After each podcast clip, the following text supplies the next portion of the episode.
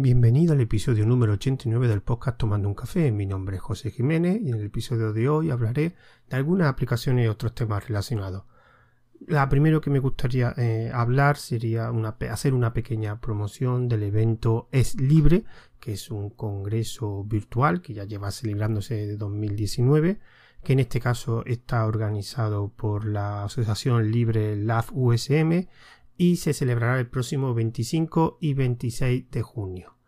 El congreso pues consiste en una serie de charlas, talleres y otra serie de eventos relacionados que el objetivo es pues la promoción tanto del software como, el conocimiento libre. Así a quien le interesa el próximo 25 y 26 de junio. La página web es lib.r. Pondré la página, la página en las notas de este audio. Otro tema que quería eh, hablar también sería por qué he tardado tanto en grabar este podcast de Tomando un Café, porque he visto que la última fue una entrevista que fue en, abril. Bueno, pues realmente eh, no, tenía muchas ganas, la verdad, o no he encontrado. Estaba, mm, eh, quería hacer uno sobre específicamente Hypernote, una herramienta que vamos a hablar de una forma un poquito más menos formal. Y quería grabar uno donde entrara más en profundidad, pero por motivo de tiempo no, no he podido grabarlo. También comentar que Audacity me, bueno, me actualicé a Fedora 34, que es el sistema que yo utilizo, y Audacity pues se actualizó, que es la herramienta que utilizo para grabar y que estoy utilizando ahora mismo, se actualizó la versión 3.0 en abril, cuando hice el último episodio de, Tomando un Café, eh, tuve que editar, digamos, ese audio por, con el portátil, que ya previamente lo había actualizado Fedora 34. Y el problema que tuve es que no me funcionaba Audacity. De hecho, eh, un problema que tengo ahora, que la versión 3 eh, no me graba los proyectos. O sea, yo grabo, se ve la pista, se ve, digamos, el gráfico de la pista con los niveles de sonido, pero en cuanto le doy a grabar el proyecto, lo graba sin problema, pero cuando lo vuelvo a abrir aparece la pista vacía. Esto me pasó con, con, el portátil, que lo que tuve que hacer, tuve que bajar de versión, un downgrade a la versión 2.4.2, y yo creía que eso se había solucionado porque desde abril, que fue cuando me pasó, eh, yo creía que ahora que estoy grabando esto había pasado. De hecho, esta es la segunda vez que grabo porque la primera me pasó eso, pero veo que no. Sigue sin funcionar. En su tiempo, en abril, estuve buscando una solución porque Audacity no funcionaba en Fedora 34. ¿Por qué no grababa? No vi nada. No pregunté a, en este caso a Yoyo Fernández, que habló sobre Audacity, pero él decía que no le pasaba. Así que he tenido que hacer lo mismo que hice la otra vez en el equipo de sobremesa. Pues he tenido que bajar Audacity 242. Eh, en este caso sí graba perfectamente los proyectos. Pasa que, claro, entre el 242, la versión 2 y la versión 3 hubo también un cambio de formato. Hubo un formato nuevo que la versión 3, pues en mi caso no funciona. Otro problema que he visto, que en este caso no, simplemente no he utilizado, y últimamente, como en este espacio de tiempo no he grabado podcast, pero sí he grabado algún vídeo de charla de 24H24L, de otro proyecto también relacionado, He grabado también el tema de eh, Café para Dos, que es un, digamos, un proyecto relacionado con mi canal de Telegram de entrevistas en diferido. En todo ello, en este caso en el vídeo, eh, en los vídeos de YouTube, eh, utilizaba OBS y en el caso del Café para Dos, un chat de voz. Y en este caso, pues utilizaba una herramienta que se llama Noise Torch. Noise Torch es una herramienta, digamos, que funciona bastante bien, que te crea un micrófono virtual que tienes que seleccionar la herramienta donde estés grabando que lo que te evita es esos sonidos de ruido, tecleo, pulsar el, botón del ratón y funciona bastante bien. Pero en este caso Audacity tampoco lo soporta. O sea, cuando yo voy a escoger el micrófono, ahora mismo me aparece default, pues no aparece el micrófono de Noise Tor, ese micrófono virtual, que sí aparece en tanto en, en Telegram, cuando va a grabar un chat de voz, como en OBS. Incluso en GC, que ahora recuerdo también que en GC también eh, aparece. De hecho, eh, utilizo eh, GC, lo he también y aparece. Entonces, no sé lo que le está pasando a Audacity 3.0. Porque no sé si con el 2, con el 2.4 creo que tampoco me funciona. No sale el micrófono virtual. Pero no sé. mm, ahora mismo estoy utilizando eh, Audacity 2.0 y, y no lo estoy utilizando como con otra herramienta. Pero bueno, no sé si con el tiempo pues sacarán versiones primero me permitirá grabar los proyectos en Audacity 3.0 que me resulta curioso si alguno de vosotros sabe o le ha pasado eso de Fedora 34 y Audacity 3 por qué no, no guarda los proyectos pues que me lo que me lo digan alguno de los métodos de contacto o que me lo comente por Telegram porque yo es que lo estuve buscando por los foros y no pasaba nadie. Y el mismo error, o sea, no encontraba solución, pues entonces tuve que bajar de versión y ahora mismo estoy funcionando con esto. Y bueno, vamos, vamos a retomar, digamos, la parte principal de, este audio, que sería hablar un poco de las aplicaciones que he estado utilizando durante estos meses. La primera de, de ellas es la que he comentado, Hypernote, que es una herramienta que he estado probando, que me hubiera gustado hacer un audio solo específicamente con ella para meter más en profundidad, pero no, no tengo tiempo, así que digamos voy a hacer una pequeña presentación. Hypernote es una herramienta dentro de la suite de productividad de, de ZenKit. Para que los antiguos oyentes de este podcast ya sabéis que yo soy, digamos, usuario de ZenKit. En este caso utilizo principalmente lo que se llama ZenKit Base, que era el ZenKit original, pero que después lo dividieron en algunas funcionalidades en herramientas independientes. Y ZenKit Base básicamente es un tablero Kanban para organizarte tus tareas, etcétera. Aunque también tiene un calendario y tiene hasta la posibilidad de hacer un wiki. Ya hablé hace tiempo de él, de, de Senki. De hecho, la gente de Senki parece ser que escuchan mis podcasts y, de hecho patrocinaron el evento 24H, 24L. Me han dado acceso a betas privadas de algunas de sus herramientas nuevas. Y ahora mismo el ecosistema de Senki es, por un lado, tenemos Senki Base, que es el tablero Kanban. También tenemos una herramienta de listas to do, una lista, lista de tareas, que se llama Senki To Do una herramienta que también hablamos en un episodio anterior que se llama Zen Chat, que sería un chat que está, digamos, integrado con el resto de herramientas. O sea, tú hablas con otra persona con un, con un chat y esos mensajes se pueden convertir en tareas de, que las puedes aplicar o insertar en, en un, en, un to-do, en una lista to-do de, esa herramienta de ZenKit to-do o en ZenKit base. Y esta herramienta es la última que se llama Hypernote que es una herramienta para gestionar conocimiento, digamos parecida eh, o tiene el mismo objetivo o entra dentro de la misma categoría de otra herramienta que se llama Obsidian, que también hemos hablado y que de hecho yo también la he utilizado. Entonces esta herramienta lo que funciona es pues, mediante la creación de una serie de libretas y esas libretas podemos crear páginas. En esas páginas es donde vamos a almacenar una serie de notas en formato Markdown. Esas notas las podemos relacionar una con otra, entonces podemos generar un grafo de conocimiento, que de hecho es lo que te permite crear un grafo donde de forma visual vemos la relación que hay entre todas esas páginas o digamos notas que, almacenamos. Evidentemente en las notas no solo podemos escribir texto, podemos escribir, mm, digamos, tiene un formato más amplio, pero realmente eh, el conocimiento se va a almacenar en pequeños, digamos, notas de conocimiento y relacionarles. Eso es lo que, digamos, está basado en el método Zettelkasten que es un método que te permite, pues, digamos, organizar el conocimiento en diferentes notas y después relacionar los, los diferentes conocimientos entre sí. Esta herramienta, a diferente de Obsidian, funciona más de una forma local, digamos, una herramienta. Esta es una interfaz web, aunque también tiene un cliente para escritorio, pero el cliente de escritorio básicamente es, digamos, la interfaz web eh, hecha con Electron y esta interfaz web tienes que abrirte una cuenta. Y esta interfaz web te permite, en todas cosas, pues gestionar todas las todas las aplicaciones de esta suite de productividad, ZenChat, eh, ZenKit Base, To-Do, etc. ¿Y qué me ha parecido? Bueno, para empezar, las ventajas que yo veo es pues que la interfaz es muy limpia, es algo muy visual, me gusta más que, que Obsidian. Aquí se ve que eh, mm, es un producto que hay una empresa detrás. También me gusta la integración que hay, aunque aquí tengo que reconocer que me hubiera gustado que la integración fuera directa, o sea, cualquier nota que tuviera en Hypernode la pudiera, digamos, insertar en, en Senki base, o sea, en un tablero Kanban, pero no, no veo que no se puede hacer. O sea, puedo integrar esas notas y convertirla en tarea de, creo que de, a través de Senchat y Senchat To no hay una integración directa, que es lo que me hubiera gustado, o no sé hacerlo.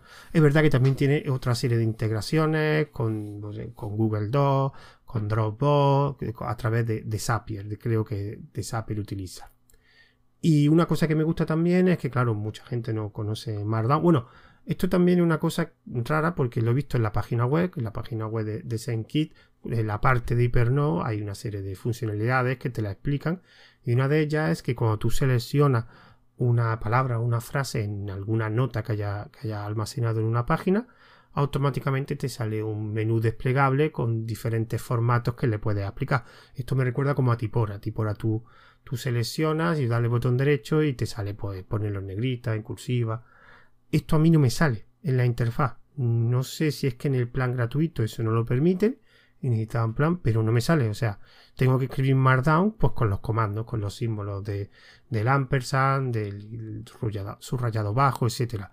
Y una cosa que sí es verdad que me gusta, que dentro de la interfaz hay un botón arriba de, que pone una I con un circulito de, ayuda y entre otras cosas pone un, listado de comandos básicos, tanto para eh, HyperNote, como lo más típico es como enlazar diferentes partes de una nota con otra, como de Markdown. Entonces, más o menos te ayuda bastante la gente que no sepa Markdown pues, para empezar, eh, para poner los primeros, los primeros formatos eh, relativamente fácil.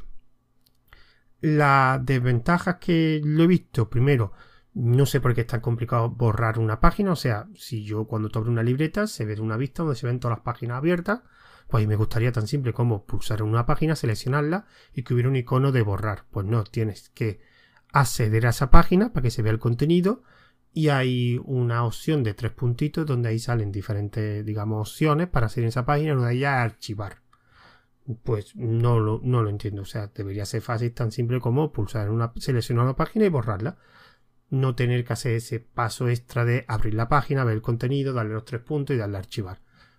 Mm, ya lo he utilizado bastantes veces en eh, perdón, y en una de ellas me dio un fallo de que escribiendo en una nota, de repente lo que escribía desaparecía. O sea, no sé por qué, estaba escribiendo, es que desaparecía el párrafo. Y cuando volví a escribirlo, si le daba lente, volvía a desaparecer y un follo. Al final conseguí escribir el texto que quería almacenar en esa página, pero me costó bastante. Es verdad que solo me pasado una vez, pero no sé por qué me, me desaparecía ese texto. Por lo demás lo seguiré utilizando porque hay un montón de funcionalidades que no, que no sé cómo, cómo funciona. O sea, yo ahora básicamente he creado una libreta por, por un asunto que, que, tengo, por un estudio que tengo que hacer. Y he hecho esa libreta varias páginas, esas páginas las he enlazado, que es relativamente fácil, se enlazan con los paréntesis, con no, perdón, con lo, con el ampersand y ahí te permite pues enlazar con otras notas o crearte una nota nueva. Si el nombre que pones después del ampersand no es de una página que ya tengas creada. Por, lo demás, eh, tengo que aprender bastantes cosas, pero la verdad que me ha gustado bastante. De hecho, mm, todavía Obsidian hay cosas que me gustan más, pero en este tipo de, herramientas me están de la de Senki me gustan, sobre todo el, aspecto visual es muy cómodo y muy, agradable. Así que por ahora voy a, voy a, utilizar un poquito más ahora HyperNode y voy a dejar un poquito Obsidian de lado y ya veré ya veré qué hago cuando ya tenga, porque Obsidian sí es verdad que lo utilicé eh, hace poco, lo utilicé bastante más. Y cuando tenga el mismo nivel de conocimiento de Obsidian con, con pues ya decidiré cuál de las dos herramientas utilizo. Otra herramienta que he probado, además, es una herramienta que lleva bastante tiempo eh, intentando descubrir, sí, y, fue, y fue de casualidad, que se llama Gromit-MPX es una herramienta para, digamos, hacer anotaciones en pantalla.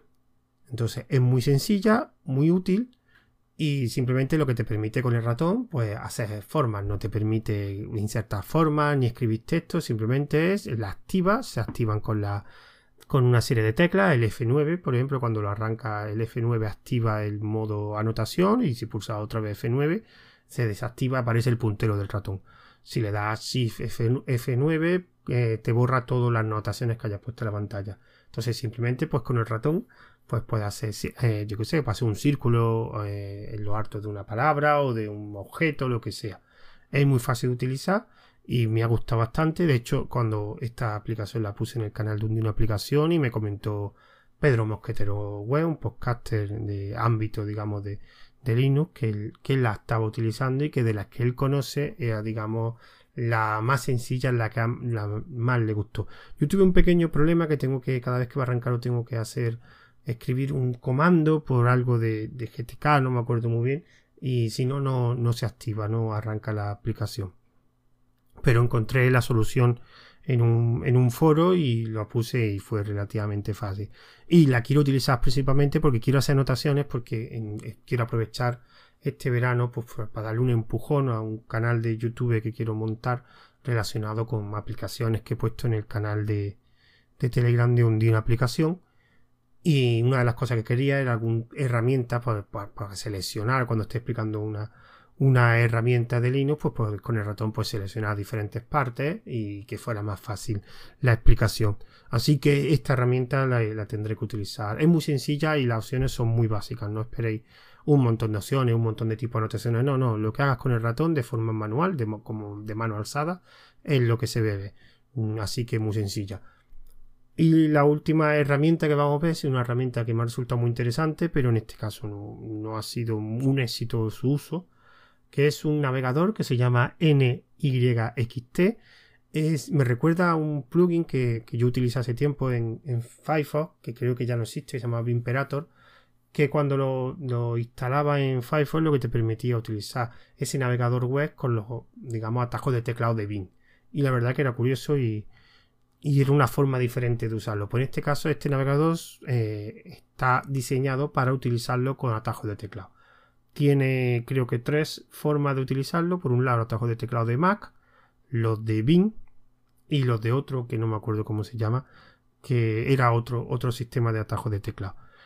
¿Para quién recomiendo esto? Lo recomiendo sobre todo a los usuarios de Bing y Mac, o sea, los que estén acostumbrados a utilizar los atajos de teclado de estas dos herramientas. Yo en su tiempo utilicé Mac hace tiempo, pero yo ya lo tengo totalmente olvidado porque lo utilicé para una cosa específica que me gustó, pero al final dejé de utilizarlo y cuesta mucho.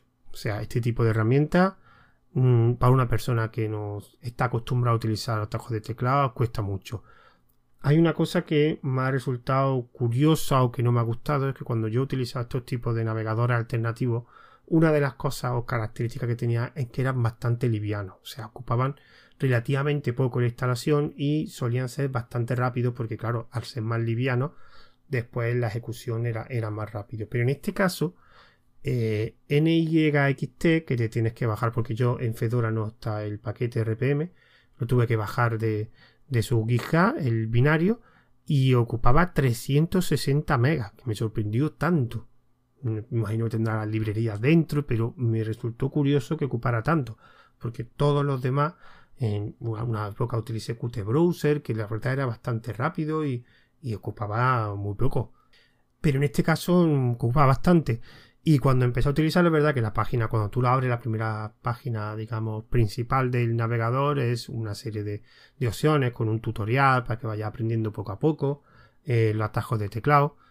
Y, es verdad que es muy configurable, pero después probé un par de páginas, me costó bastante ver cómo funcionaba el tema de los atajos de teclado y sé cuál es el comando para el atajo de teclado para insertar una simple página y probé dos o tres páginas y realmente no era mucho más rápido que Firefox, por ejemplo.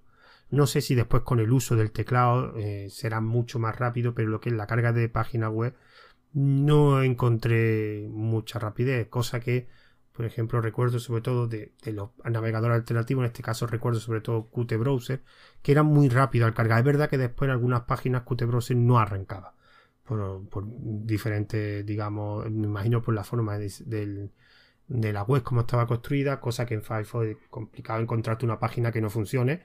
Evidentemente comparado con Chrome, que funcionan todas, pero en Firefox. Pero en Qt Browser tuve un par de páginas que no se visualizaban bien. En este caso, las dos o tres páginas que hice en NYXT, eh, sí, eran páginas relativamente sencillas que yo visito mucho y no sé, no sé si lo volveré, le daré a lo mejor otra oportunidad, a ver si me acostumbro de los teclados. Me gustaría ver utilizar un navegador solo con teclados si realmente después es más productivo, aunque la carga de las páginas pues sea parecida a Firefox, pero bueno, sería una cuestión de probarlo. Y ya por último me gustaría hablar, de hecho, cuando grabo este, este podcast, este mismo día, por la tarde noche puse un mensaje en todos mis canales que digamos van a entrar como siempre hago en todo el verano en un modo vacaciones. Realmente es verdad que el modo vacaciones siempre lo he hecho en julio, o sea, a finales de junio, ya cuando entra julio he puesto todo en modo vacaciones, pero en este caso que lo he escrito en el, en el mensaje que he publicado en diferentes canales, he comentado que, estaba un poco ya quemado de los canales.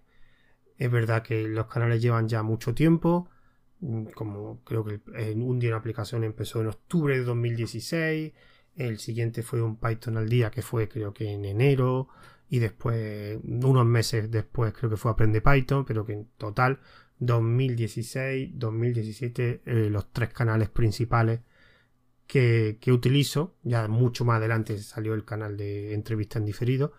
Y la verdad que, que, me cuesta, que me cuesta no buscar aplicaciones, que las de Linux son relativamente fácil, pero el hecho de buscarlas, hacer tres aplicaciones a la semana, lunes, martes, miércoles, en un de una aplicación, un Python al día, pretendo por lo menos una o dos veces a la semana escribir una, publicar una aplicación y en Aprende Python lo mismo, una vez a la semana o, dos veces, pues hacer varias, poner, publicar varios recursos. En este caso, en Aprende Python no pongo uno, sino pongo dos, tres, depende. Y me he dado cuenta que, mm, aunque lo tengo muy automatizado, al final eh, tardo mucho tiempo y pierdo mucho tiempo en, en buscar la aplicación, escribirla. Y por tema de, de, los tres canales hay cosas que, proyectos que tenía pensado empezar hace meses que lo tengo parado. Entonces, por eso he decidido que en este modo vacaciones lo vaya a empezar este lunes. ¿Qué se implica eso? Pues implica básicamente, sobre todo, va a afectar a los tres canales que he comentado y que lo único que va a pasar es como en todos los veranos que voy a publicar muchísimo menos. A lo mejor pues dentro de una semana publico una aplicación de Linux o algún recurso de Python o una aplicación de Python, pero va a ser a lo mejor una vez cada dos o tres semanas. De hecho, esta siguiente semana hasta julio posiblemente no publique nada porque me la quiero tomar, eh, quiero desconectar de estos canales y, utilizar ese tiempo pues, para otros proyectos. El tema del podcast, como habéis visto, la periodicidad es cuando me apetece, entonces no va a afectar, aunque sí es verdad que esté tomando un café y posiblemente otro, donde comente una cosa de 24H, del evento 24H24L, que ahora diré lo que es eh, también, pero creo que ARM para todos y de aviones de papel creo que no voy a grabar nada, a lo mejor en agosto, porque también es verdad que ahora en la te vas de vacaciones, tienes visitas de, o tienes que visitar familiares, etcétera, entonces voy moviendo para arriba abajo y no me voy a llevar el micrófono eh, para grabar y pues, aparte que los sitios donde estoy no están preparados para grabar, hay mucha gente, etcétera. Posiblemente en agosto pues pueda que grabe algo, no lo sé, pero bueno. Entonces, salvo el de tomando un café que he dicho, el siguiente que a lo mejor sí grabaré algo, hasta septiembre estará parado todo esto.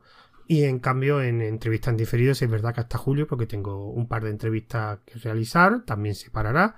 Hasta septiembre, que en este caso en septiembre sí tengo ya bastantes entrevistas.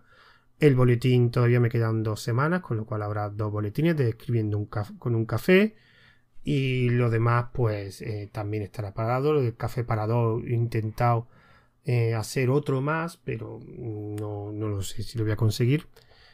Y bueno y ahora quería centrarme y uno de los motivos por también quiero pararme es porque quiero ya centrarme en la segunda edición de 24H24L me imagino que la mayoría de los oyentes de aquí sabrán que 24H24L es un evento que organicé junto con otra gente un evento online donde fueron 24 horas de audio relacionados con GNU Linux de diferentes temáticas. Eran 24 horas, 24 audios de sobre temática de GNU Linux.